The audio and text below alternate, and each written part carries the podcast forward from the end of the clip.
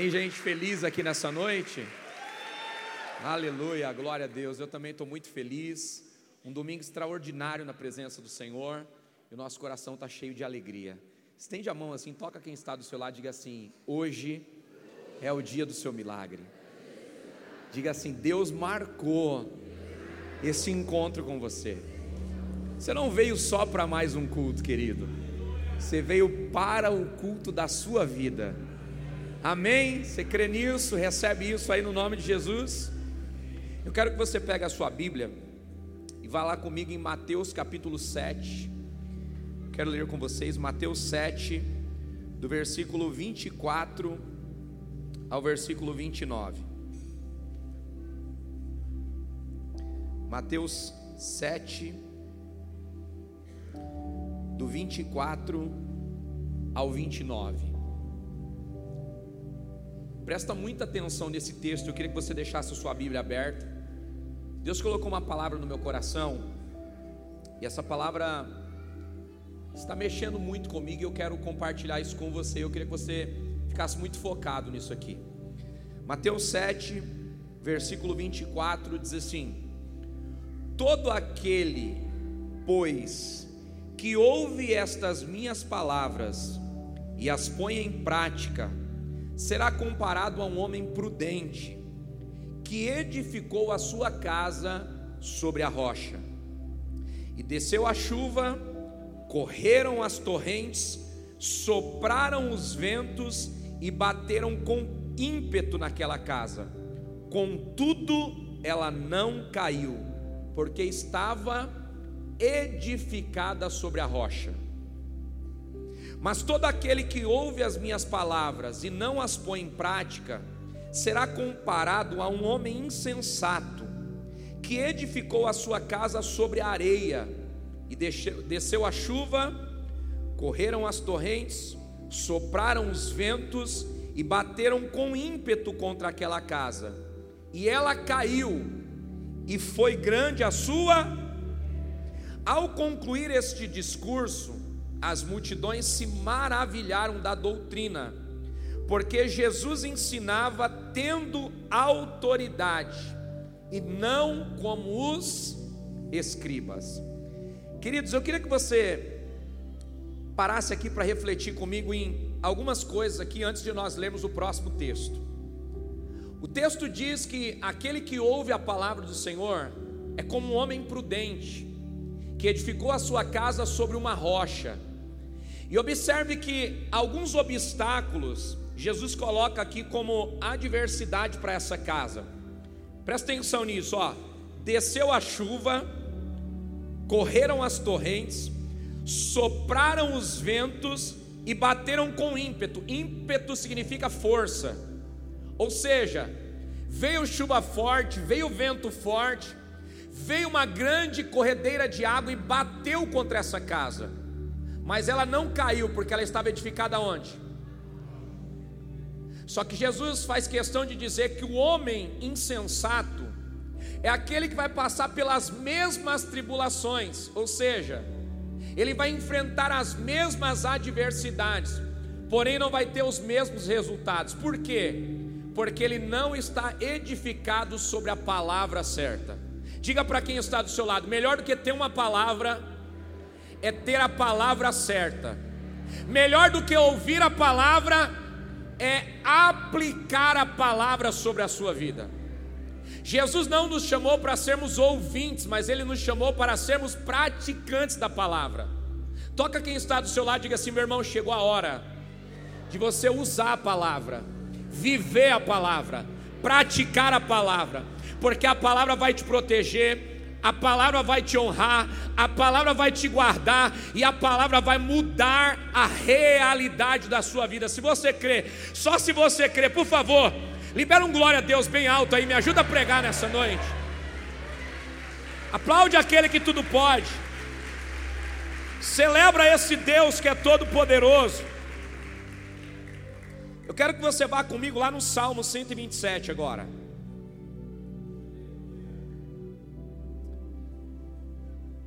Salmo 127. Olha esse texto, irmãos, tem tudo a ver com essa palavra. É uma, é uma conexão aqui. Presta atenção nisso aqui. Se o Senhor não edificar a casa, em vão trabalham os que a edificam. Se o Senhor não guardar a cidade, em vão vigia a sentinela. Inútil vos será levantar de madrugada, dormir tarde e comer o pão de dores, pois é Ele quem supre aos seus amados enquanto dormem. Eu não sei se vocês conseguem colocar para mim aí em cima mídia, nova tradução linguagem de hoje, esse texto. Se vocês conseguirem, meninos, coloca aí, pode tirar aqui da tela e tenta colocar esse texto. Eu vou ler aqui pela minha tradução e a gente já coloca na sequência no telão, se possível. Presta atenção nisso aqui, gente. Olha só essa tradução aqui de trinitariana que é a que eu estou lendo. Se o Senhor não edificar a casa, em vão trabalham os que a edificam. Se o Senhor não guardar a cidade, em vão vigia a sentinela. Inútil será levantar de madrugada e dormir tarde. Se o Senhor é aquele que supre aos seus amados enquanto dormem. Olha lá o que diz essa tradução. Será inútil levantar cedo e dormir tarde, trabalhando arduamente por alimento. O Senhor concede sono àqueles a quem Ele ama. Versículo 3: Os filhos são herança do Senhor uma recompensa que ele dá. Como flechas da mão do guerreiro são os filhos nascidos na juventude. Como ele é, como é feliz o homem que tem a sua aljava cheia deles. Não será humilhado quando enfrentar os seus inimigos no tribunal. Amém. Olha que coisa interessante, irmãos. Esse texto está falando a respeito de casa. O texto de Mateus que nós lemos está falando a respeito de casa. E a palavra que Deus colocou no meu coração hoje tem a ver com casa. Eu quero que você entenda uma coisa. Existe uma casa que Deus guarda e protege, existe uma casa que Deus supre, existe uma casa que pode manifestar a glória de Deus e uma casa que não tem nada disso. Eu queria que você prestasse atenção. Jesus está aqui em Mateus falando a respeito de um dos sermões mais importantes de toda a Bíblia, o Sermão do Monte. E aí Jesus resume esse sermão falando a respeito de dois homens, o homem prudente e o homem imprudente. Ele fala que o homem prudente é aquele que constrói a sua casa sobre uma rocha, e o homem imprudente é aquele que constrói a sua casa sobre a areia. Agora, presta atenção nisso aqui. Os dois homens que vão construir a casa, eles têm a mesma matéria-prima. Eles vão gastar o mesmo tempo. Eles vão ter o mesmo material, mas eles não vão ter o mesmo tipo de trabalho. Por quê? Porque aquele que constrói a sua casa sobre a areia vai ter o seu trabalho facilitado. Aquele que constrói a sua casa sobre a rocha vai ter muito mais dificuldade. Só que aquele que constrói a sua casa sobre a areia, quando o vento vem, quando a tempestade vem, quando a dificuldade vem, aquilo que para começar foi fácil, se torna difícil no final. Agora, aquilo que foi difícil no início, no final é prazeroso. Por quê? Porque quem construiu a sua casa sobre a rocha vai suportar a dificuldade, vai suportar a adversidade e vai permanecer de pé. O que, que Jesus está dizendo com esse sermão? Ele está dizendo para nós que tudo que nós construímos sozinhos é provisório, mas tudo que nós construímos com Ele é eterno e atemporal. Diga para quem está do seu lado: aquilo que você constrói sozinho pode até ser rápido, mas não é duradouro. Olha o que o Salmo 127 está dizendo: se o Senhor não edificar a casa, em vão trabalham os que a edificam. O que, que ele está dizendo? Não adianta você colocar a força do teu braço, não adianta você fazer do seu jeito, não adianta você fazer com velocidade, porque se você não fizer debaixo de uma palavra, se você não fizer debaixo de um cuidado, e se você não fizer direcionado pela minha palavra, aquilo que você constrói não permanece de pé. E eu quero falar hoje, queridos, sobre as características de uma casa pela qual Jesus mora nela. Você pode tocar alguém do seu lado e diga assim: a casa onde Jesus mora tem algumas virtudes. A casa onde Jesus habita tem algumas virtudes, e é sobre isso que eu quero falar nessa noite. A primeira coisa que eu quero que você entenda é que toda casa que é edificada por Deus, ela é direcionada pela palavra de Deus. Toda casa edificada por Deus, irmãos, precisa ter a palavra de Deus como fundamento. O que é o fundamento da casa que Jesus está falando aqui nesse texto de Mateus? O fundamento da casa é a palavra dele. O fundamento da casa é aquilo que é construído sobre o que Deus liberou. Sabe o que Deus está dizendo? Ele está dizendo: não adianta você construir coisas baseadas nas vontades que você tem.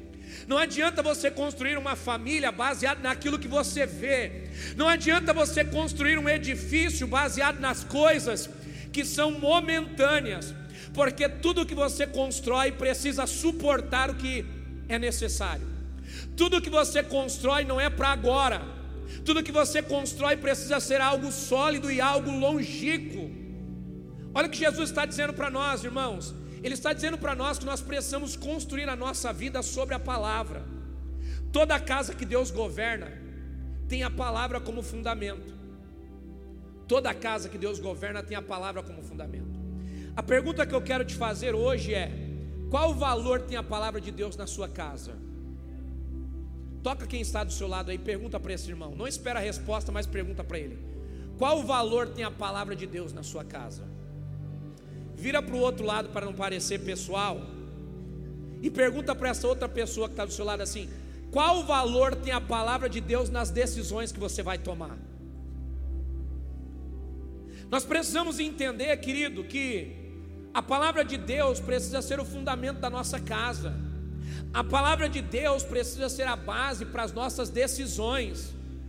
Não decida coisas que são eternas e permanentes pelas coisas que você está observando momentaneamente. Não decida o futuro da tua família pela crise que é momentânea. Não decida o futuro dos teus filhos por um comportamento que é momentâneo. Não construa o teu casamento baseado numa aparência que é momentânea. Não construa o seu relacionamento baseando naquilo que você vê hoje, porque o que você vê hoje, amanhã você não vai ver. Olha a palavra que nós recebemos aqui de manhã. Todo ser humano tem um idoso dentro dele. A mocinha de 15 anos, 16 anos que você está vendo hoje, daqui a alguns anos vai ter 30, vai ter 40. Aquilo que você está vendo com 16, você não vai ver com 40. Se você baseia o seu relacionamento naquilo que os teus olhos te mostram hoje, amanhã os teus olhos não vão te mostrar mais. O que você vai fazer? Vai mudar a decisão? Não construa a sua história naquilo que você está vendo momentaneamente, porque aquilo que você está construindo não é para um dia, não é para um mês, não é para uma semana. Aquilo que você está construindo é para a eternidade. É por isso que a palavra de Deus é o fundamento da nossa casa, porque a palavra de Deus foi ontem, é hoje e será amanhã. A palavra de Deus foi, é e será o fundamento das nossas vidas. Quem constrói sobre a palavra tem garantia de futuro. Olha que coisa interessante. O que nós fazemos nas primeiras horas do dia determina como será o resto do dia. Se você é alguém que acorda e valoriza a palavra, a palavra vai te dar direção, a palavra vai te dar instrução e a palavra vai te dar proteção. Se você é alguém que despreza a palavra pela manhã, você não tem a proteção, a provisão e a direção. É por isso que tem muita gente tomando decisões equivocadas. Por quê? Porque está saindo na força do seu braço. Porque está saindo para viver baseado naquilo que os olhos estão mostrando, está decidido pela crise, não pela palavra. Crise é passageira. Não tem crise que não tem dia para começar e para acabar. Deixa eu te dizer uma coisa: essa crise que você está enfrentando não é eterna. Essa luta que você está enfrentando não é eterna, vai passar. Agora o problema não é a crise passar, não é a luta passar, são quantas sequelas ela deixa. Porque as sequelas que a crise e a luta deixa são sequelas baseadas naquilo que nós decidimos por algo momentâneo. Quantos estão conseguindo entender isso aqui? Segunda coisa que eu quero que você guarde no teu coração: toda casa que Jesus governa ela não se move pela necessidade, mas ela se movimenta pelo propósito. Toda casa que tem a palavra de Deus como fundamento vai ter provisão, proteção e direção. Guarde isso. Toda casa que tem Jesus como fundamento dela, ela não se move por necessidades, ela se move pelo propósito. O que fará você permanecer no dia da adversidade, meu irmão, é o propósito que você carrega. O que fará você permanecer nos dias difíceis, enfrentar os dias difíceis, é viver o propósito de Deus com a sua família. Deixa eu te dizer uma coisa: quando a crise na tua família vier, não mude de família, vença a crise. Quando a dificuldade vier no teu emprego, não mude de empresa, vença a crise e a dificuldade. Quando a dificuldade vier nas amizades que você tem, quando a crise vier por causa de um defeito ou de algo que você não admira, vença essa crise. Aprenda a conviver com os defeitos da mesma forma que você convive com as qualidades, porque nem todo mundo é perfeito. É muito bom nós desfrutarmos das qualidades das pessoas, mas precisamos também conviver com os defeitos. O que é isso? Diga comigo: maturidade. Maturidade é saber lidar bem com as qualidades, mas saber respeitar também os defeitos. Sabe qual é o nosso problema? É que quando nós olhamos momentaneamente, nós vemos só aquilo que queremos ver. Quantos são casados aqui? Você conheceu a sua esposa ou seu marido depois de quanto tempo de casado? Eu estou casado há 20 anos. Estou conhecendo minha esposa ainda. Cada dia ela solta uma pérola nova. Eu tenho certeza que ela está me conhecendo também, já se passaram 20 anos. Só que a gente pensa que a gente conhece as pessoas da noite para o dia. A gente pensa que a gente vai ter só coisas boas das pessoas, mas precisamos entender que existe um kit, um kit ser humano. E nesse kit vem qualidades, mas vem também defeitos. Aprenda a lidar com as qualidades desfrutar das qualidades, mas aprenda também suportar os defeitos. Todo o ambiente que nós entramos, aprendendo a desfrutar das qualidades e respeitar os defeitos, nós conseguimos passar por esse ambiente, conviver com esse ambiente, lidar com essas pessoas, viver com essas pessoas, sem trazer para a nossa vida prejuízos. Toda casa que Jesus governa ela, ela não se move por necessidades, ela se move pelo propósito. Deixa eu te dizer uma coisa, meu irmão: Deus não te dará caminho fácil, mas Ele te fortalecerá em qualquer batalha. Deus não te dará caminho fácil, mas Ele te fortalecerá em qualquer batalha que você entrar. Coloca a mão sobre alguém do seu lado e diga assim: Deus vai te fortalecer em qualquer batalha que você enfrentar. Ele não promete vida fácil, mas ele te fortalece na batalha. Posso te dizer uma coisa? Deus tem prazer de te ver na batalha. Pergunte por quê? Porque na batalha você cresce. Pergunte por quê? Porque na batalha você conhece as forças que você não sabia que tinha. Porque na batalha você conhece quem é de verdade e quem é de mentira. Porque na batalha você sabe quem está com você e quem vai te deixar. Porque na batalha você descobre talentos e dons que você não sabia que tinha. Toque essa pessoa linda que está do seu lado e diga assim: meu irmão, comece a observar que as fases mais difíceis da sua vida foi as fases que você mais cresceu. Sim ou não? A fase mais difícil da sua vida foi a fase que você mais cresceu. Os maiores milagres da sua história aconteceram nos momentos de mais escassez que você viveu. Os milagres que você tem para contar hoje são dos momentos mais difíceis da sua vida, sim ou não? Quando você pensou que a porta não ia abrir, quando você pensou que não tinha mais jeito, quando você pensou que não ia conseguir pagar, quando você pensou que ia ser envergonhado, quem chegou? Aquele que sempre chega.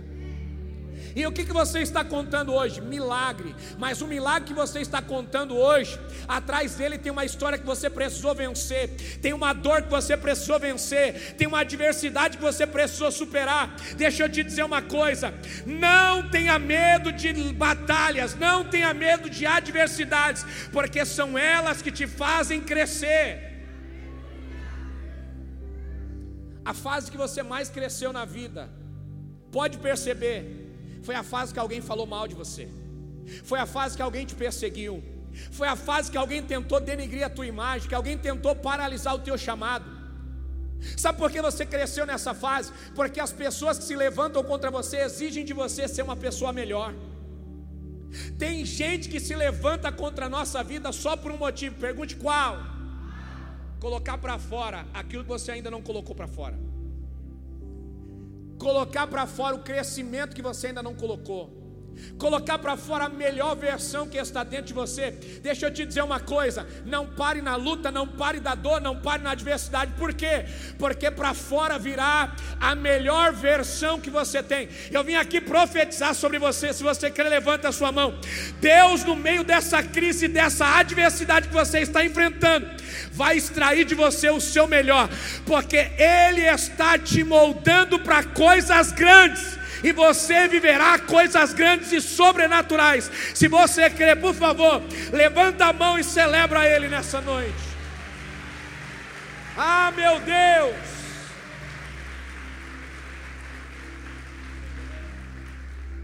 Toca quem está do seu lado e diga assim: você não vai morrer, não. Vira para o outro lado e diga assim: você não vai parar, não. Você vai ficar mais maduro, você vai crescer como nunca. Quem recebe isso no nome de Jesus? Você está aqui ainda? Então vamos lá.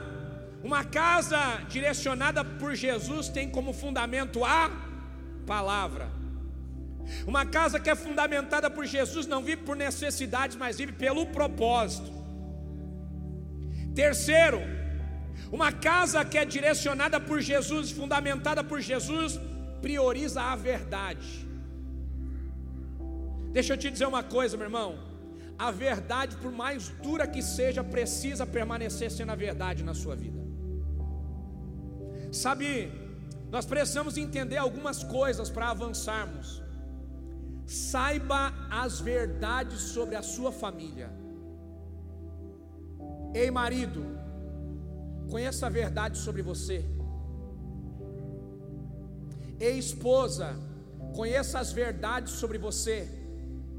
Ei, filhos, conheçam a verdade sobre você.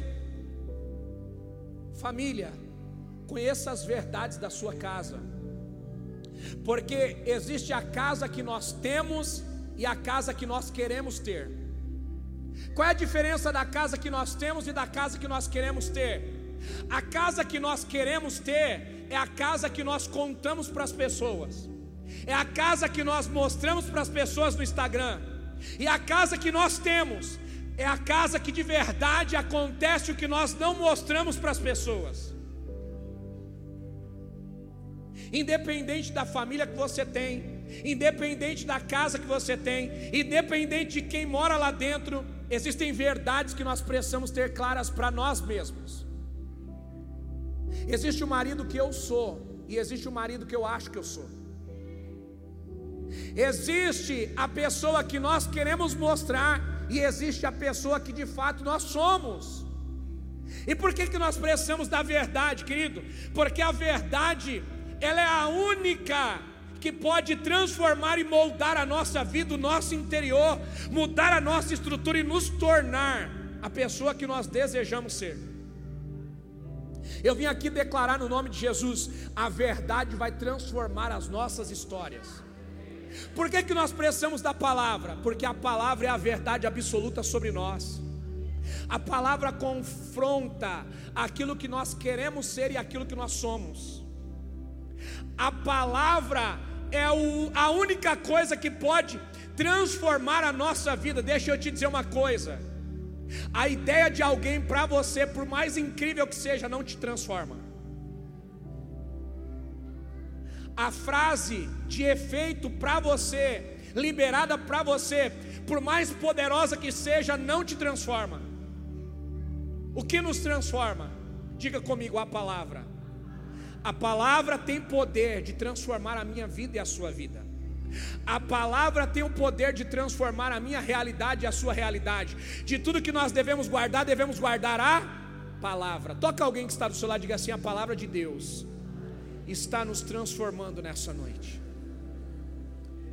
A palavra de Deus é a única palavra que não para aqui ela penetra dentro do nosso coração. Ela não para aqui, ela penetra dentro do nosso entendimento. Ela não para aqui, ela desce sobre as nossas entranhas e ela tem o poder de transformar a nossa história. A palavra tem o poder de nos convencer dos nossos erros. Sabe por que nós precisamos tanto da palavra, irmãos? porque nós temos dificuldade de ouvir a verdade de outros. Ah, pastor, não, eu tenho facilidade de ouvir a verdade. É só você chamar a tua esposa e perguntar se você tem facilidade de ouvir a verdade. É só você chamar o seu marido e perguntar se você tem facilidade de ouvir a verdade. É só você, mãe, chamar os filhos e perguntar para eles ou vice-versa. Por que, que nós precisamos da palavra, irmãos? Porque a palavra, ela não só nos instrui, mas como ela nos transforma. Ela não só nos corrige, nos confronta, como nos edifica e aprimora. É por isso que a palavra precisa ser a base da nossa construção, porque quando o dia mal chegar, aquilo que está construído sobre a palavra vai permanecer. Quando a crise chegar, aquilo que está construído sobre a palavra vai permanecer. E quando a crise passar, aquilo que a palavra sustentou, a palavra vai promover, a palavra vai multiplicar e a palavra vai trazer como honra. Eu vim aqui declarar: se a sua família está fundamentada na palavra, se prepare, os melhores anos da sua vida estão chegando. Se prepare, os melhores dias da sua história estão chegando. Se você crê nisso, por favor, dá um pulo dessa cadeira aí adorando a Jesus. Dá um pulo dessa cadeira aí celebrando a Jesus, porque a palavra de Deus está transformando as nossas vidas.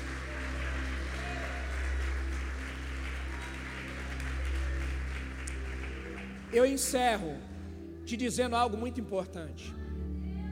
Não importa o que você ouve, mas como você ouve. Você pode repetir isso comigo? Não importa o que eu ouço, mas como eu ouço. Olha o que a palavra diz: sede ouvintes da palavra, como alguém que vai usar a palavra sobre a sua vida. Esse texto que nós lemos, irmãos, ele nos ensina algo muito poderoso. Texto de Mateus que nós lemos, e eu fecho aqui. O texto que nós lemos dá para nós uma instrução muito poderosa. Mateus 7, 24. Olha isso aqui, eu fecho aqui. Todo aquele, pois, que ouve as minhas palavras e as põe em prática, ou seja, não é ouvir como alguém que vai ouvir e vai ser informado, mas é ouvir como alguém que vai ouvir e vai usar o que ouviu para transformar a sua vida. Sabe qual é o nosso maior desafio como igreja? Não é entrarmos no culto de domingo à noite para ouvir a palavra, mas é levar a palavra que nós ouvimos para a nossa vida, é levar a palavra que nós ouvimos para a nossa história. Sabe qual é o nosso desafio? Levar essa palavra que nós estamos ouvindo para a nossa família, levar essa palavra que nós estamos ouvindo para o nosso casamento, levar essa palavra que nós estamos ouvindo para a nossa vida familiar, vida com os filhos, levar essa palavra para construir o nosso relacionamento com Deus, vida devocional. Deixa eu te fazer uma pergunta: quanto tempo você gasta na tua semana com a palavra? Nós estamos no domingo, de domingo passado até esse domingo agora que nós estamos. Quantas vezes você leu a Bíblia? Quantas vezes você parou diante da palavra e falou assim: peraí, estou precisando tomar uma decisão aqui com a minha família, deixa eu ver o que a Bíblia diz sobre isso. Estou precisando decidir algo importante lá no meu trabalho, deixa eu ver o que a palavra diz sobre isso. Falaram mal de mim, deixa eu ver o que a palavra diz sobre isso. Ah, pastor, eu não sei que texto usar eu não sei que texto ler. É por isso que Deus deixou dentro de cada um de nós o Espírito Santo.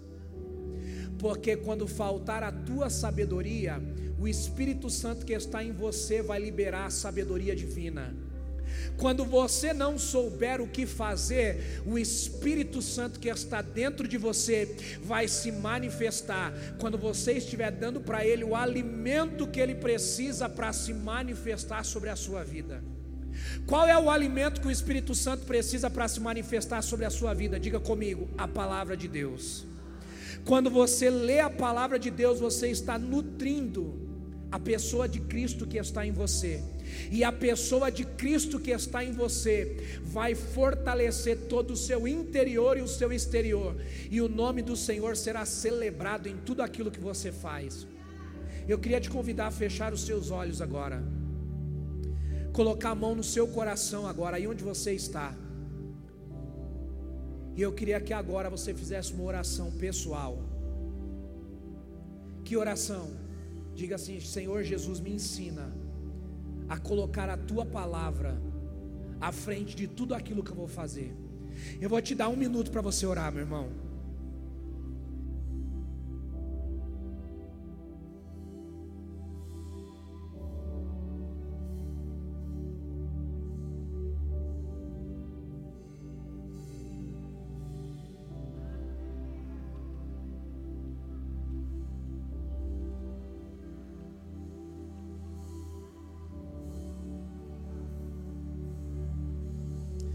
Fale com Jesus como você chegou aqui. E fale para Ele como você quer sair daqui. Apresenta a sua dificuldade para Ele. Apresenta para Ele agora tudo que você está vivendo ou passando. E peça para Ele, Jesus, que essa palavra que eu ouvi hoje transforme a minha vida e a minha história. Fala com Jesus aí, meu irmão. Pede para Ele a sabedoria que está faltando para você na hora de decidir. Pede para Ele a força que está faltando para vencer essa batalha, essa luta que você está enfrentando. Fala com Ele aí no teu lugar agora, isso. Abre o teu coração para Jesus. Fala com o Espírito Santo. Diga, Espírito Santo, dirige a minha vida, dirige a minha história, abençoa os meus caminhos. Isso, fala com Ele aí agora.